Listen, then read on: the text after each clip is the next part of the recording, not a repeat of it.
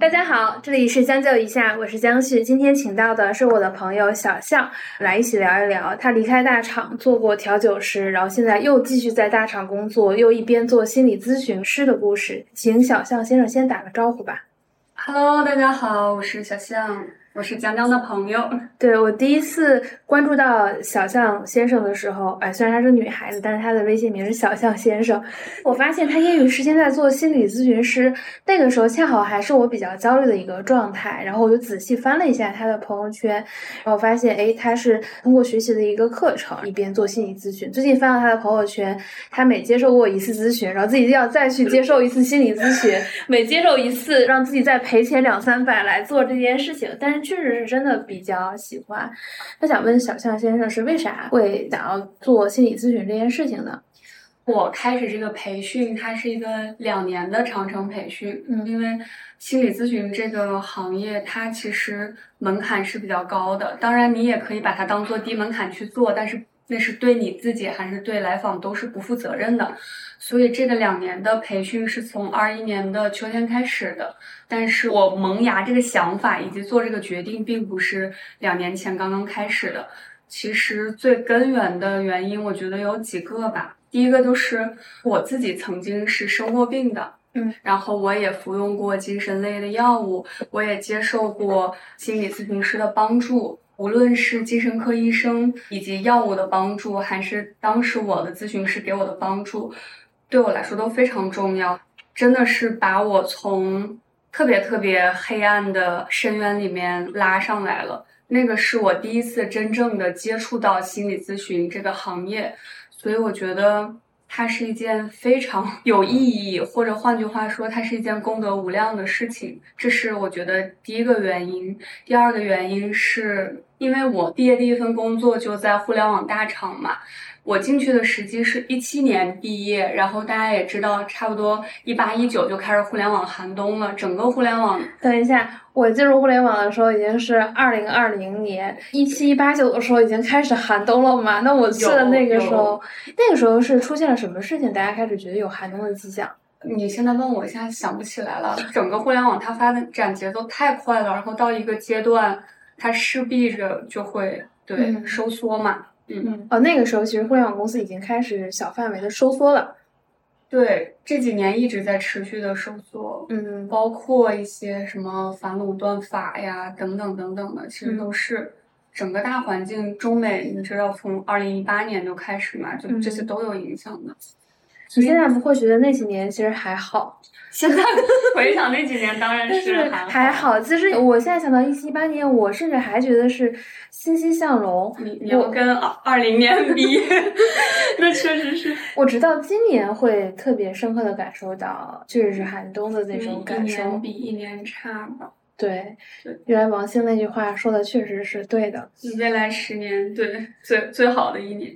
互联网行业它本身就是一个堆人力、堆效率才能起来的一个行业，不然它怎么产生那么大的快速发展和利润率？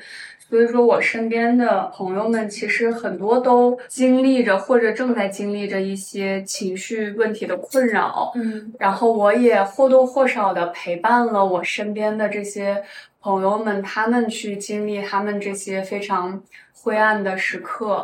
这第二个原因，第三个原因就是可能我会经常收到一些我身边的朋友以及家人的正反馈啊。在我开始做心理咨询之前，他们就经常会觉得好像我是可以带给身边的人一些安慰也好、支持也好、一些温暖以及一些能量的。会经常听到我朋友或者家里人说：“哎，好像你还挺适合去。”做这种心理咨询师，这些也会让我去思考，因为我一直有个 理论，我会觉得每个人在这个人世间的使命是不一样的。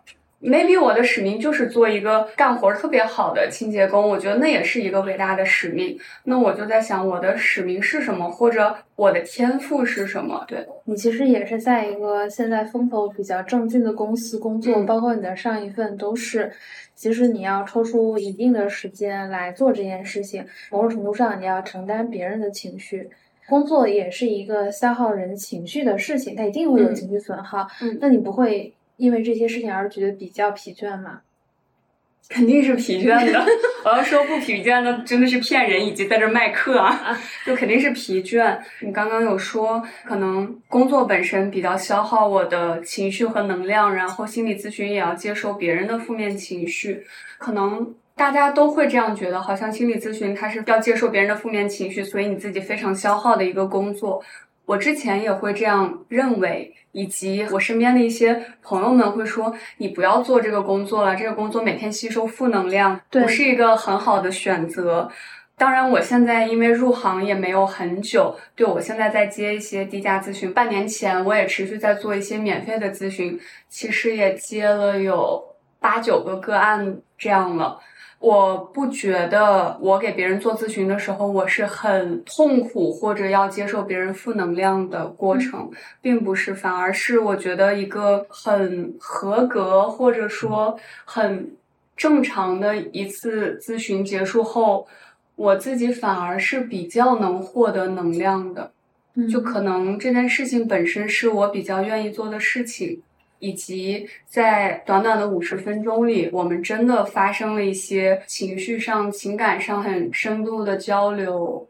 我并不觉得它是一个简单的我在接收负能量的过程。嗯，其实我自己也做过心理咨询。每当我想要发起心理咨询这件事情的时候，我一定是遇到什么问题了，然后我想要求助。其实，在你最前面说到的第一个原因，是因为你以前曾经陷入过这样嗯的痛苦当中。我会觉得，在一个公众场合，你把它说出来，其实是非常需要勇气的。我第一次知道的时候，其实是有一些惊讶的，因为从你读书的经验来说，相对也属于这个校园小红人。可能这样描述不一定准确，但是也算比较顺利啊！一毕业就进了大厂，而且是在这个大厂最好的时候，且这个大厂也是在那个年代大家是比较想进的，大家会称说这是互联网里的公务员。嗯，对，当年确实是。当年，而且大家离开了几乎都好评。但你跟我说你在那份工作里面，其实陷入到了这种相对比较抑郁的情绪。你现在回头看，当时发生了什么事情会让你有这样的感受？嗯，我想很慎重的再讲一下的是，我觉得工作并不是造成我当时生病的最主要的原因吧。嗯其实每个人人的心理是很复杂的，生病它也不是一个瞬间发生的事情。当时的工作状态还有工作环境，包括我自己的工作压力，它当然是一个导火索，嗯或者你可以把它理解为压死骆驼的最后那根稻草。嗯但是当我回头分析我自己为什么生病的原因的时候，我并不能把它完全的怪罪于工作。你会看到自己可能一直以来存在的一些问题，包括一些思维方式，你自己的一些行为习惯。这些可能是持续的给你造成压力，然后最终在那一刻弦一下崩掉了。嗯我并不会觉得，如果我没有在那份工作，我这一辈子就不会生病。我甚至觉得那个病来的非常及时，而且我会觉得那场病让我重新的思考和观察我的人生，以及纠正我过去的一些并不有利于我继续向前发展的一些思维和习惯。嗯，我觉得那个时候还没到你做心理咨询师那一趴，但你到了一个让我更惊讶的一个故事，你跑到了内蒙古去做调酒师。对，为什么会是内蒙古？你也不是内蒙人，而且要做调酒师，为什么不在比如说北京、上海啊这样比较繁华的城市去做？因为我觉得每个人或多或少年轻的时候有开咖啡店的梦想，做咖啡师呢，调酒也可能是因为大家都会觉得这个东西很酷，嗯好像在那个位置能听到很多人的故事，这可能也是前几年的一种流行吧。嗯当时你是怎么想的？我之所以选择去做调酒师，当时刚从第一份工作离职，因为生病，然后身体确实没有办法再去承担当时的那份工作职责。我觉得不管对我来说，对公司来说，离职都是一个负责任的做法。但是呢，我也很深刻的知道，当时的我自己并不敢立刻投入到下一份全职工作里面去，因为我不确信我自己是不是 OK 了，是不是可以再那么快速的奔跑起来。但是呢，我又不想把那个时间用来完全的休息。对我觉得我不是那种能完全放松、什么都不做也很快乐的人。其实有一点点自卷了。我自己本身是比较喜欢喝酒的，喝酒之后的那种微醺的状态我很喜欢。在所有的酒类里面，不管白酒啊、啤酒啊，各种酒里面，我最喜欢的就是鸡尾酒。鸡尾酒。好喝嘛，它又能让你达到那个微醺的状态。鸡尾酒本身它也不强调你说要喝的烂醉如泥，可能我们喝白酒、啤酒有时候会那样。那我就去做调酒师这个职业，我想学一个技能，嗯，以及我自己一直是做文字工作的，就对着电脑工作的，我一直觉得这种工作它。会离现实比较远，会一直不觉得他是匠人的那种感觉。我觉得他可能是抽象出了更高。对对。嗯，之前我们可能也有讨论过。我觉得媒体很容易看到都是极端的，是的，极端的好，极端的坏。对。如果这个东西特别平常，它好像就不值得一写。是的。所以说，我当时就觉得我要经历一些不一样的职业，想看一些不一样的人生，我就决定了去做调酒师。其实我第一反应也是，那我要在北京学。嗯我第一反应是要去找一个调酒学校，嗯然后有报名费，可能一万、两万、三万，然后这个是一个一个月、两个月。互联网人的想法，说我就挑这个行业里面大家相对比较标品的这种比较好的专业去学习。嗯。因为我自己对调酒师这个行业是完全零了解、零认知的。当时我身边唯一可以接触到的圈内的人，就是我后来调酒师的那个师傅，他是我朋友的朋友。嗯，我当时去他那儿喝过酒，他酒很好喝。当时打电话问他，我说我想在北京学调酒，你有没有推荐的调酒学校？然后他很认真的问我，他说：“你是只想学完之后自己在家做一做、玩一玩，陶冶一些情操呢，还是你真的想把它作为一种谋生技能和手段去学习？”我说：“当然是后者。”他说：“如果是后者的话，你只去调酒学校学几个月是不够的。”就像大学生一毕业，不是就能把你扔到工作岗位上，你能立刻干活，你肯定很多前辈带你。你要真的想学的话，其实你应该找一个酒吧，从零开始去学，因为你从调酒师学校出来，嗯，你也要去酒吧开始学，而且你拿着你去调酒学校那个证，其实酒吧不一定会要你的。嗯，为什么你会把这件事情想成要谋生的技能，而不是说，如果让我去学咖啡或者调酒，我只会把这个东西想成一个陶冶情操。尤其在你当时那个阶段，其实你在大厂发展算是相对比较顺利的，而且又比较年轻。那个时候你离三十五岁危机还有很长的一段时间。但当时不是在那份工作的状态下已经生病了嘛？当时的那种工作状态。我会觉得这不是我想要的生活。你会觉得大厂可能稍微还有一些 快节奏的生活是自己不想选的。对，可能我的那个点并不是快节奏，我可能是那种无意义感。哦，对我也不知道，但我这个人天生的就是什么都想追求点意义。我觉得是大厂那种工作。一是可能螺丝钉感，或者第二是你每天都在关注宏大叙事，你会觉得你自我的意义是没有的。对，我会觉得好像我这个工作，当然我做的很好，但是好像换一个同样优秀的人，他们一样做的很好，好像我是随时可以被替代的。我觉得大厂很多工作和很多人，尤其是名校出来的，陷入到这种工作，都会陷入到这种情绪。如果你现在以一个心理咨询师的角度，和你已经工作很多年的角度再回头看这个问题，你觉得这个问题有答案吗？工具化吧，我觉得其实也不光大厂，近现代的工作以及职业精神，我们一直在强调。其实是要把人工具化的，包括我们所强调的所谓的职业精神。嗯，职业精神当然它很模糊啊，但是我们很多时候职业精神就是可能不管你情绪怎么样，但是你要在职场上表现出来一种很职业，不能随便表露你的情绪，那其实就是把人在工具化。但是你是人，你本身就有很多情绪。我们好像被要求在工作中要做一个更像机器一样，而不是更像人的一个表现。举个例子，比如说我在大厂做这份工作，我走了，当然也有别人能替代我，也能做得很好。和我站在吧台里做调酒师，我当然知道我走了，这个酒吧还会找一个新的调酒师，也能做得很好。但是我可能从大厂离职之后，大家完全没有感知。就包括我当时做新闻，那些新闻客户端的用户，他们会觉得有个编辑离职了，这是一个新编辑发的稿子吗？不会的。会。但是我从酒吧离职的时候，我的客人们。他们会说：“哇，你走了，我喝不到你做的酒了。不一定是我做的更好喝，但是你做的酒就是这个味道。你站在这里，你跟我对话，那就是你带给我的价值和体验。那换一个调酒师，他 maybe 他也做的很好，他也能带来一些新的体验。那不是你，嗯，我不会觉得我被工具化掉了。”嗯，当时唯一能接触到的圈里的那个人，我师傅他自己在内蒙古开了一家他自己的酒吧，但是同时他在北京调酒圈工作了十年，嗯，而且在调酒师圈里面已经取得了很功成名就的一些荣誉。他回到那边开酒吧是因为他的家乡在那里。嗯，生意好吗？第一个好奇的问题。还不错的，因为他自己本身做酒很好喝，在北京工作那么些年嘛，他有自己独特的一些运营经验。他当时在北京的时候，他们团队是把北京当时有个酒吧打造成过二零二零年度北京最值得打卡的酒吧的。嗯嗯，那也算是个先进的餐饮经验。是的，嗯，你在那边学酒的体验的感受都怎么样？有没有发生一些有意思的事儿？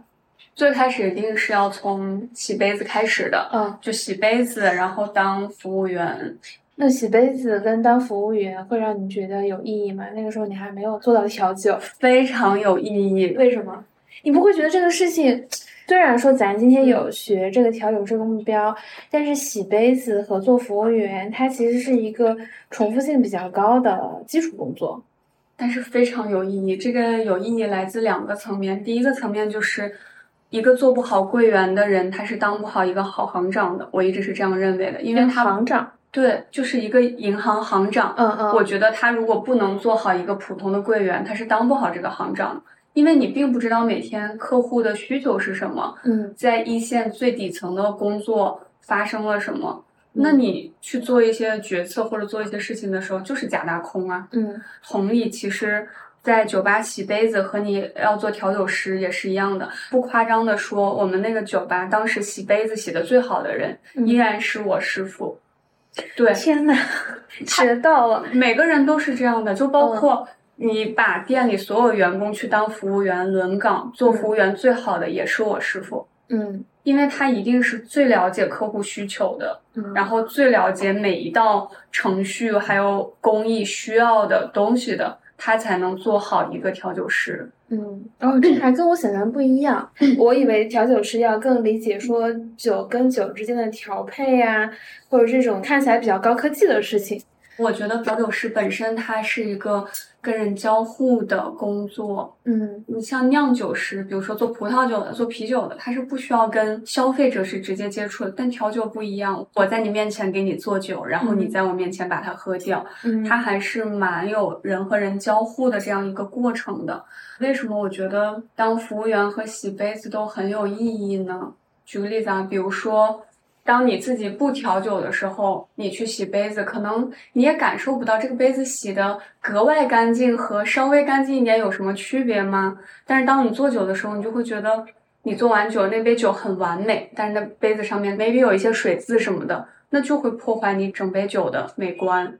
它就是直接影响的，每一份工作都有意义，包括跟客人的交互，你要了解客人他想喝什么样的风味，包括酒精度高了低了，然后你可能才能做到一杯最合适他的酒。嗯，我有一个问题，你在做调酒师的时候，你会觉得自己还挺酷的吗？会呀。你觉得它有满足你哪些需求？比如说意义感这个需求，比过去的工作可能更满足了。然后情绪上，你觉得它提供给你更多的价值了吗？有啊，就我之前自己写过一句话，就是我从网线后走到了网线前面，我拔掉了那根网线，嗯，因为你跟我做过一样的工作，你了解的。我们之前宏大叙事嘛，就只有极端好和极端坏才能被媒体关注到，我们才会去报道。其实那个时候，我觉得我每天真的不夸张，我每天我们至少要看成百到上千个文章吧。你会觉得哇，天下事了然于胸，你会觉得你了解世界，了解中国。了解什么财经，了解民生，了解政治等等。但是我们工作很饱和，我们是没太有时间生活的。你会觉得你在网上看到的这些就是真实的世界。但是当我去做调酒师的时候，那真的是跟每一个普通人去聊他们的生活和工作的时候，你发现这些都没有被媒体关注到。但是他们是大多数，嗯，我有种从云端好像把自己拽到地面去生活的那种感觉。你觉得现在此刻真真实实踏在了土地上？对我不是俯瞰众生或者仰视谁的那种状态。这个客人他今天可能心情就是不美丽，那对我可以给他做一杯。他喜欢的酒，然后跟他轻松的聊聊天。Maybe 我不能解决他生活中的实际问题，但是今天晚上他在这儿度过了比较快乐的一晚上，我觉得是有意义的。到这个时候，你看你也学了调酒，然后你杯子洗的越来越好了，调酒做的越来越棒了。那咱假设以小红书这个比较流行，我从大厂离职，然后做了调酒师，接下来的剧情应该是我想要去开一个酒吧，然后迎来送晚听所有裸辞人的故事，这是我能想到一个从自媒体化的一个路径。嗯，但是后面我看你又继续工作了，又回到了互联网。嗯，你为什么又考虑重新又回到了互联网？而没说咱就按照这个自媒体路径来发展发展。嗯，有两个非常现实的因素考虑啊。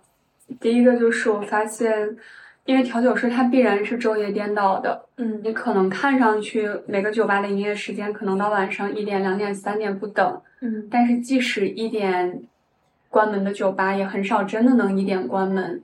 是服务行业嘛？就比如说那十二点半有位客人进来，而且。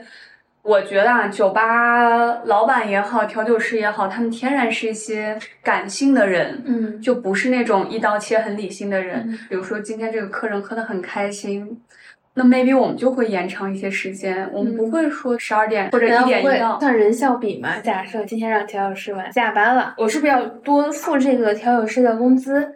然后这个还有场地的租金。对，你看这个东西就不够互联网。我对是不够互联网，所以酒吧的利润也没有互联网那么高啊。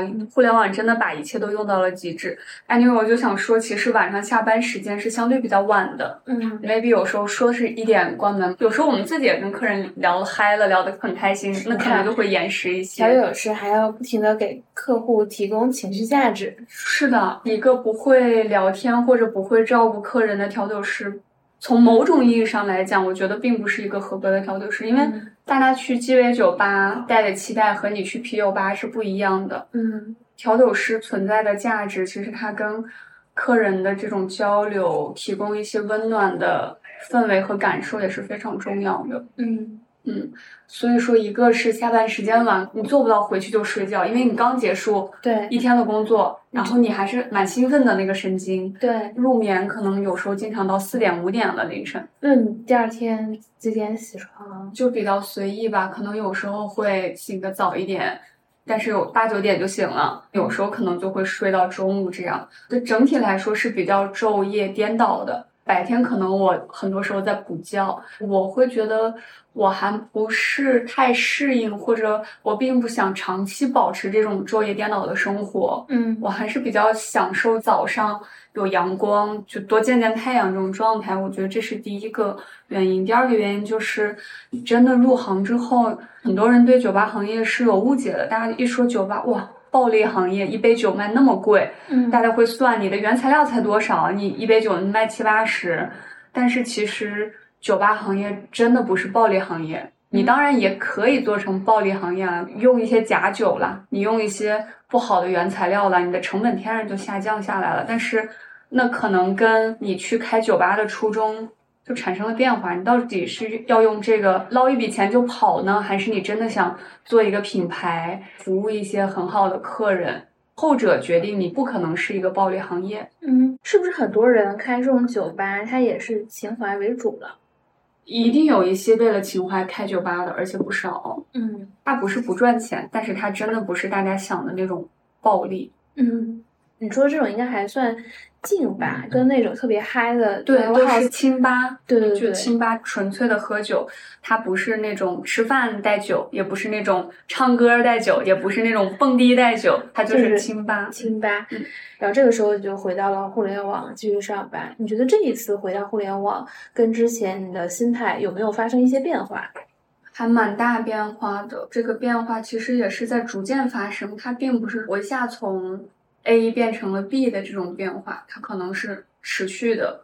我之前会觉得工作就等于我的人生，听起来很夸张。我觉得很多人刚嗯毕业，包括我自己的时候也会这样，我会把我的人生过得成功不成功，跟我职业有没有晋升划等号的。是的，就又回答你刚刚那个问题：是工作让我生病的吗？嗯其实它只是一个诱因，是我把工作放到了那么重要的位置，嗯。所以说工作产生了一些正常的波动也好，什么也好，我把那个影响成几何倍数的去放大了。嗯，所以说到底是因为我自己的一些思维方式和习惯。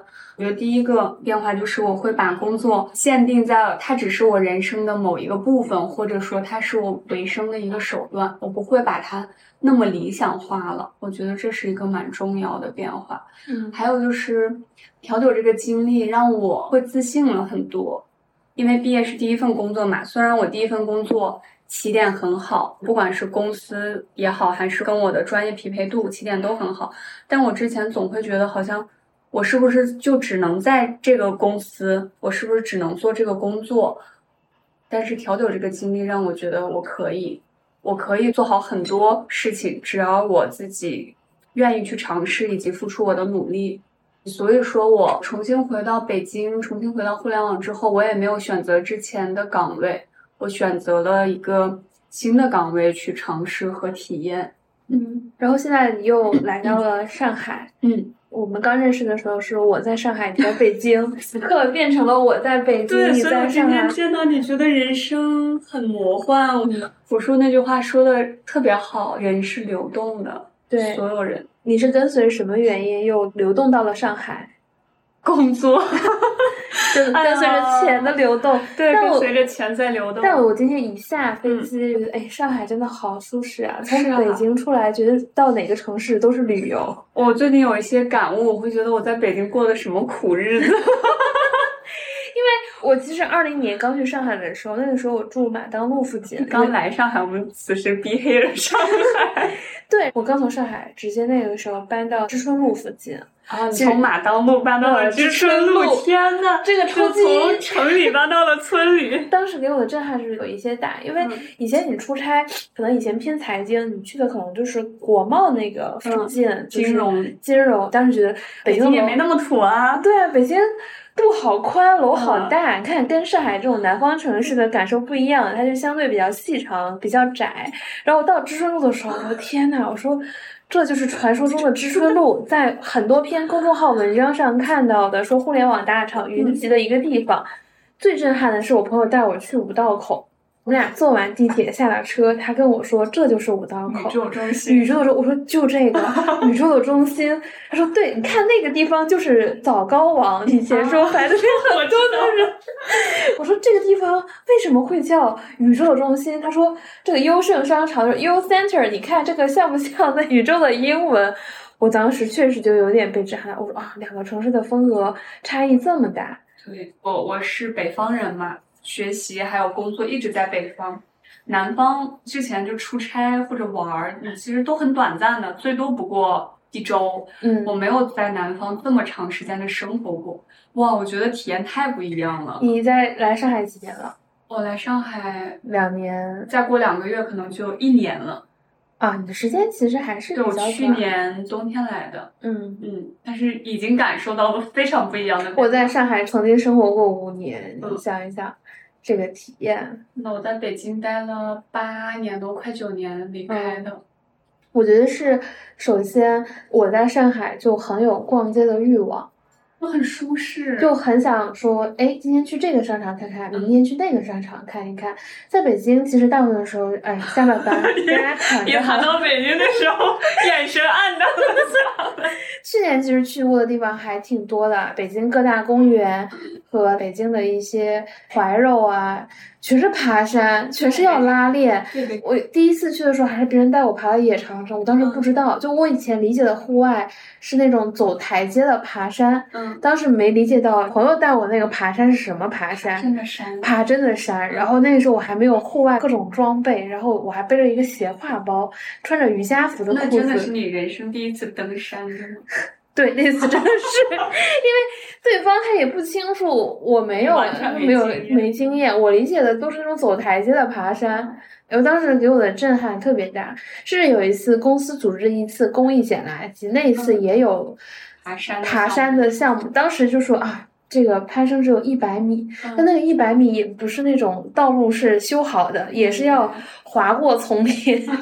我就想，我以后再也没有报名过此类的活动，因为我并没有户外的欲望。但是每次发现都是这种的。但是北京周围有很多山，这是我现在觉得上海还蛮遗憾的地方。哦，这确实是因为这边这边全是平原嘛，水乡啊什么。对，包括我是在那个辽宁大连人嘛，就我们那边其实也只是小山坡、小山丘，嗯，它就没。没有很大的山的这种概念，哦，那真的不一样，因为我是山西人，本身就是我们生活在山里面。难道你们的日常业余说今天走，咱去爬个山吧？倒不会这样，但是也觉得，因为确实我每次回家的时候或者离家的时候，就是一直在穿山越岭，嗯，包括山西的很多景点，确实真的都是山上，我觉得我可能习惯了。对，我觉得北京跟上海的不一样是。我在北京，比如说我回大连十一期间四天，我基本上就是睡醒了看抖音，看完抖音接着睡，然后吃饭时间出现，我没有任何的愧疚感。我大概四号就回到北京，收拾收拾东西啊。五号的时候我就在家躺了三个小时，焦虑焦虑，就是我有那种，我说我我在家，我居然今天白天躺了三个小时，什么都没干。这不行啊！我必须说，今天咱是录个播客，还是说去参加一个什么体育课程？就总觉得这个时间浪费了。我觉得我在北京经常会有这种想法。我跟你有同样的感受。我感觉上海我还好啊，还没感感受到，但是在北京感觉空气中是弥漫着那种焦虑的氛围的。即使你是独居一个人在家，并没有任何人迫使你，但是你就天然觉得生活在这里，你怎么可以不努力？我觉得那种感受挺深的。我还跟朋友说，我就我觉得在上海工作的时候，我还挺散漫的。来北京之后，简直像一个时间管理大师一样。今天必须有一件事情是要有意义的。啊，发生了什么？我觉得是因为跟我刚去北京的第一份工作，在那个大厂稍微是有一些关系的。经历了一段时间的大小周，嗯，三个月不行，换个人上，有不同业务对同一个目标的竞争，同一个组里面可能同辈竞争，嗯，明白，就是持续这种竞争所带来的，嗯，这让我想到一个概念，我觉得非常贴切，就我前段时间上课听到有个老师讲，就现在很多人焦虑其实是一种内化的资本主义。嗯，很多时候已经没有老板在 push 着你在做什么事情，但是你已经把这一套老板 push 你也好，或者工作机制 push 你也好，maybe 有一些资本主义 push 你的东西，可能我们已经完全内化了，已经自驱了。我现在这份工作会比之前的生活状态要舒服非常多。我跟很多朋友描述过，他们觉得我一定要珍惜我的老板。真的，我老板有的说啊，其实也不用搞得这么累。咱们这个阶段就这些啊，也不用过度，所以我当时觉得，哎，这份工作还好，就把我往回拉了一拉。我是觉得北京的整体的氛围，尤其是在海淀的时候，我会比较焦虑的点是，你看这个区里面，大家看到只有两种人：老人带着小孩上补习班的路上，因为只要你在中关村到五道口这一个附近见到的都是这种；另一种就是年轻的人，这种年轻的人呢，长得又像大学生。要么就像互联网人，就觉得海淀就是这样的一个地方。嗯，去朝阳还有一些什么花花绿绿的消费嘛，在海淀的这个氛围是很重的。嗯，后场村、知春路都这样。而且我不知道你有没有个感受，就是因为我读研究生在北京读的，那是我刚去北京的时候，然后我们学校在西三环边上。嗯，因为我走路是比较快的人，然后我步伐也比较大。嗯，就是不间距也比较大。你看，这就是一个标准的卷王。但是我刚去北京的时候，我跟不上西三环上班人的人流的速度。哦，我就觉得啊，大家走路都这么快吗？因为我已经够快了。对，我已经够快了。然后我就发现，真的走路很快。嗯，那个节奏感它渗透在你生活的方方面面。哦，我觉得还有一点，比如说你在海淀上下班，你周围其实没那么多消费跟娱乐的。对，北京没有生活。我印象特别深，那个时候在知春路上班，比如说想要跟朋友聊聊天，嗯，时间更长，因为可能下班已经九十点那个时候。而且北京很大。对，很大，你只能去到五道口，而且中关村附近都没有酒吧。不是说你非想去酒吧，因为餐厅这个点儿已经关门了。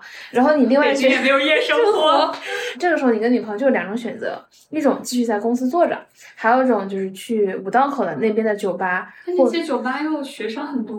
我朋友第一次带我去那个华兴大厦里面。对，那儿有很多酒吧。对对对，就六七点吧。那天我们去的比较早，然后我们跟一群上辅导班的小朋友都挤在同一部电梯里。而且华联家园那个电梯又窄很窄小，我说我天，我说太魔幻，北京这也太酷了，就是酒吧跟培训班都在一个楼层，你就走着走，先遇到一个跆拳道馆，再往前走就是一个酒吧，然后他们就跟我里面还有按摩店啊，各种各种感觉，这个楼里的元素太丰富了，有点像很魔幻的，对，华清大厦很出名，对，你看这些人就变成要么就是上了班就回家吧。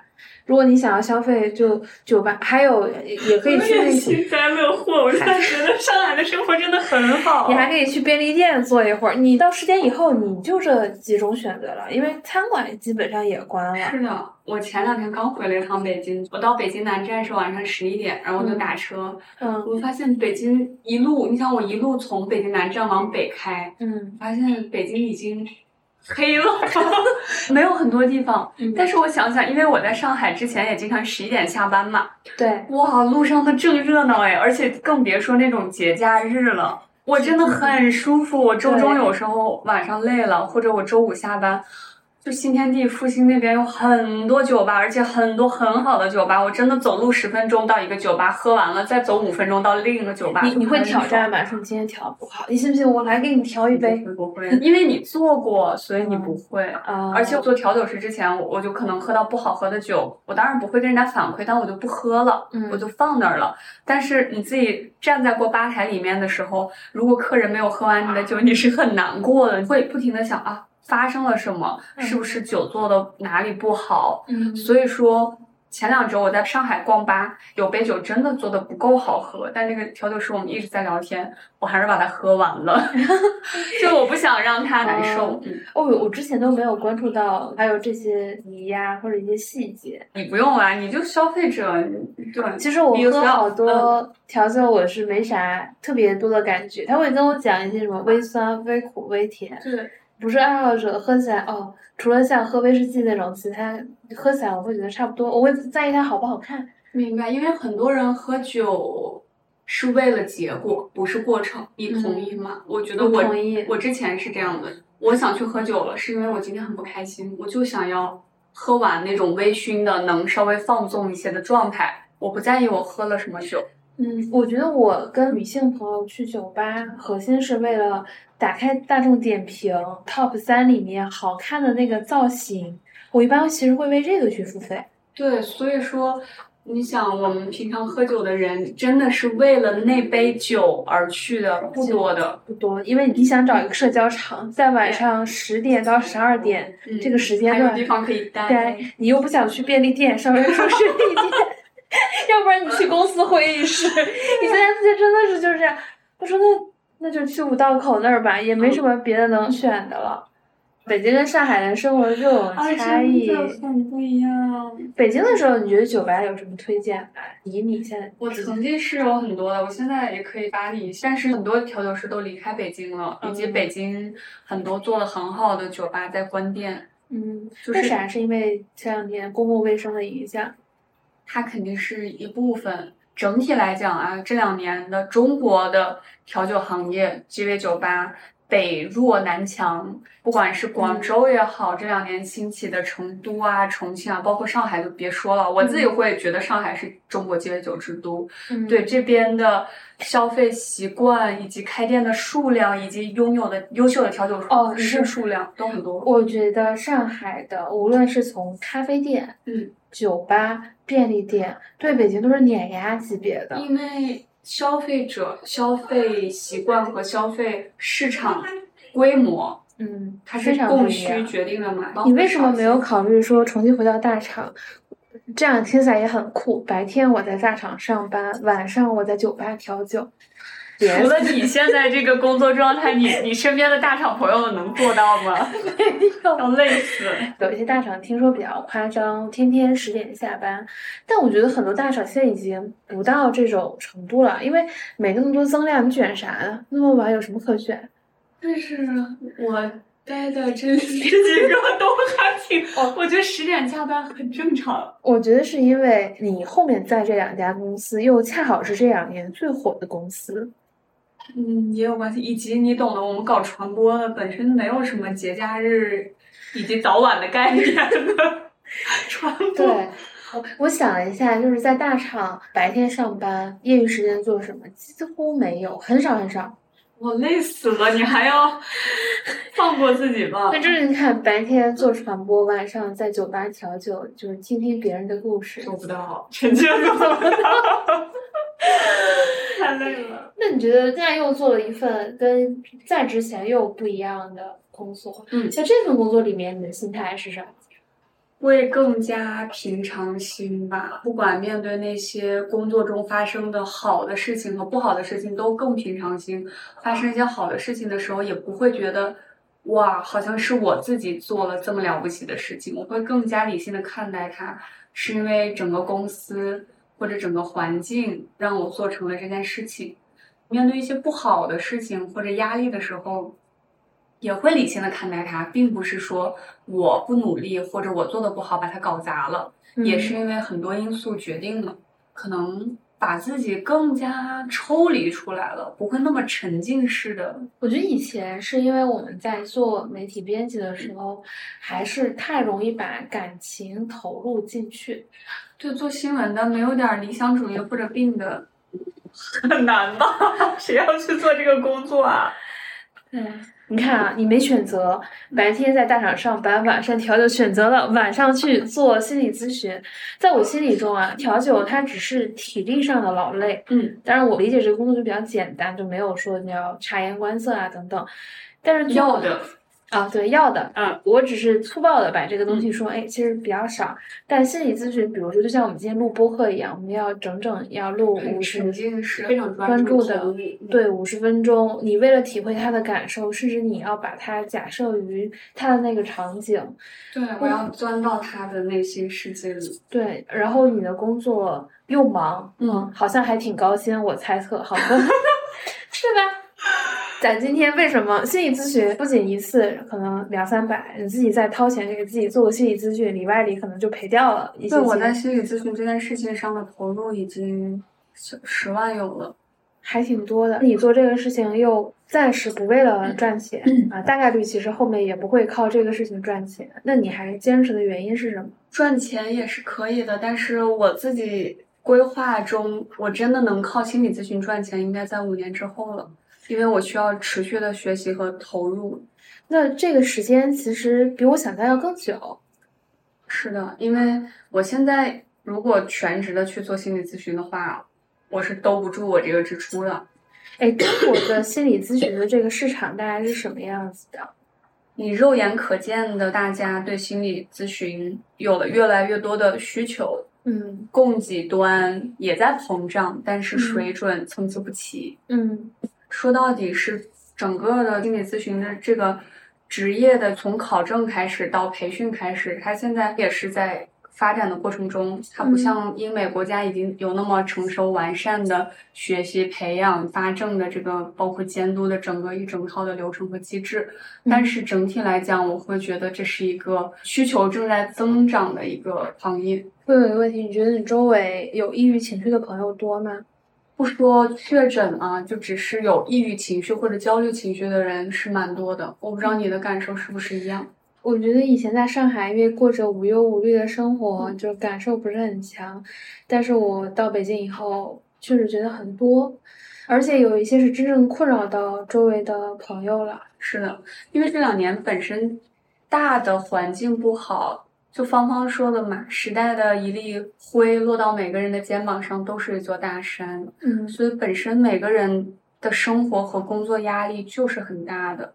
因为整个环境不好，盼头会少一些。之前可能，比如说你也加班，你也苦，但是你会觉得，哦，熬过去你会有升职加薪，熬过去你就能出国旅游或者留学等等。现在你会觉得这些越来越没有盼头，但是你又承载着越来越重的压力的时候，那一定会失衡的。嗯。你觉得现在你已经作为一个心理咨询师，并且你已经常年在大厂工作，如果你要给现在身处于抑郁情绪的朋友来说，你有哪些建议呢？心理学上我们会说，希望每个人都能构建自己的社会支持系统和网络。嗯，当你自己陷入困扰的时候，不妨去多借助一些周围人的力量，抓一抓周围人的手、胳膊、衣角。让他们帮一帮你，我觉得依靠自己完全的走出来其实是比较困难的。嗯，很多人会有那种病耻感，包括我自己最开始生病的时候，我也有。我在很长一段时间内不敢向别人谈论我曾经生病的事实，但是它是事实，没有什么好隐瞒的。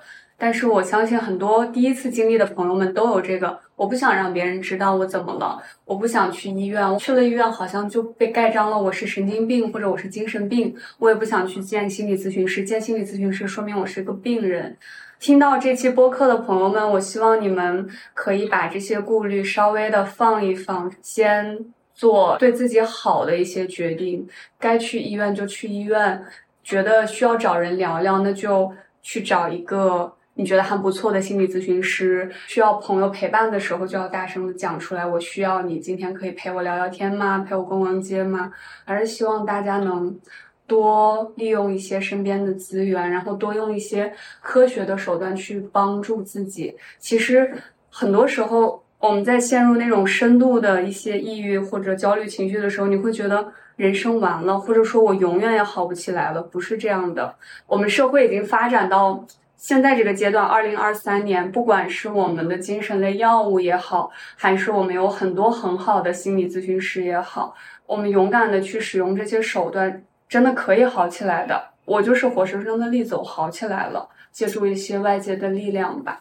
嗯，感谢小象先生的分享。这个感谢江江。其实我们之前有聊过一次，我一直犹豫说，其实我不太希望他讲他有过抑郁的这一段经历，就我也特别能理解。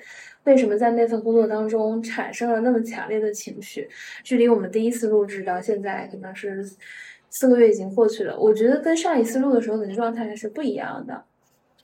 对，因为我自己也在持续的见我自己的心理咨询师，就我在持续的自我探索，然后这个自我探索就是持续的跟自我和解的过程。我其实，在跟你那次录完之后，我也在用心理咨询。我发现了一些以前我没有意识到的问题，就是它看起来是工作上这样的一个你的决策，但实际上你生活中很多习惯也跟这个类似，但可能工作的习惯没有像工作会导致一个直接的问题。嗯，然后你就开始了，也是一个对我自己自我意识的一个过程，就我到底是一个什么样的人，我为什么会产生这样的一个行为，这个行为让不让我舒服？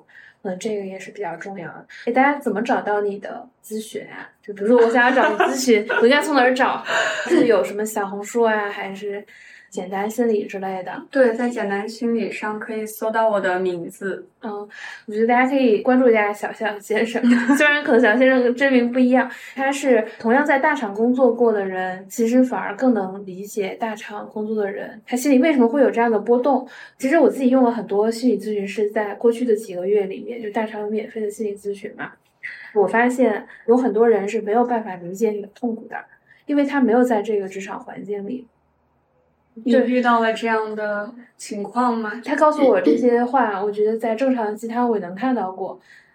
我觉得他不理解大厂的工作，我不展开聊了，但是我科普一下，如果一个合格的心理咨询师，他并不是说只有经历了你经历的才能理解你，嗯，那他没有办法做一个合格的心理咨询师。哦，对，就像我不应该只能理解大厂人，嗯如果一个登山的人，做极限挑战的人，我也应该能理解他，因为这是共情也好，这是一些我明白嗯我会觉得个别吧。聊完之后，对，但是找到一个匹配的确实不容易。我觉得这个东西是需要你先跟他聊一期，你觉得这个是不是？是的，呃，有可能你聊的第一个、第二个都不一定是特别合适的。是的，我确实遇到心理咨询让我觉得很不爽。有可能是他不合格，我就直接说，也有可能是就是不匹配的问题。可能，我觉得可能是不匹配的问题嗯吧。当时遇到那个让我觉得有一点点攻击性，也不是说攻击性，可能他说的过于直接，会让我首次咨询的时候吗？对，我觉得是首次咨询的时候，嗯但是可能我的所有都是打电话的，嗯，可能会产生这样的一个问题啊。所以我是觉得国内的心理咨询其实是需要被重视起来，因为我周围有患过抑郁症的朋友，包括还有年龄很小，就到青少年青少年也很普遍存在。其实很严重，我以前都不太了解，就成天把窗帘拉上来呀，有跳楼自杀呀这种倾向。嗯还有一个是我曾经当年高中同班有一个同学，当时因为抑郁症休学了一年，但我们当时根本没有概念什么叫抑郁症，嗯，对吧？在当时的那个城市，所以我觉得心理的健康其实是一个蛮需要重视的一个事情。是的。对，那我们这一期的交流一下就到这里，欢迎大家评论、点赞和分享这一期，然后我们下期节目见，拜拜。拜拜。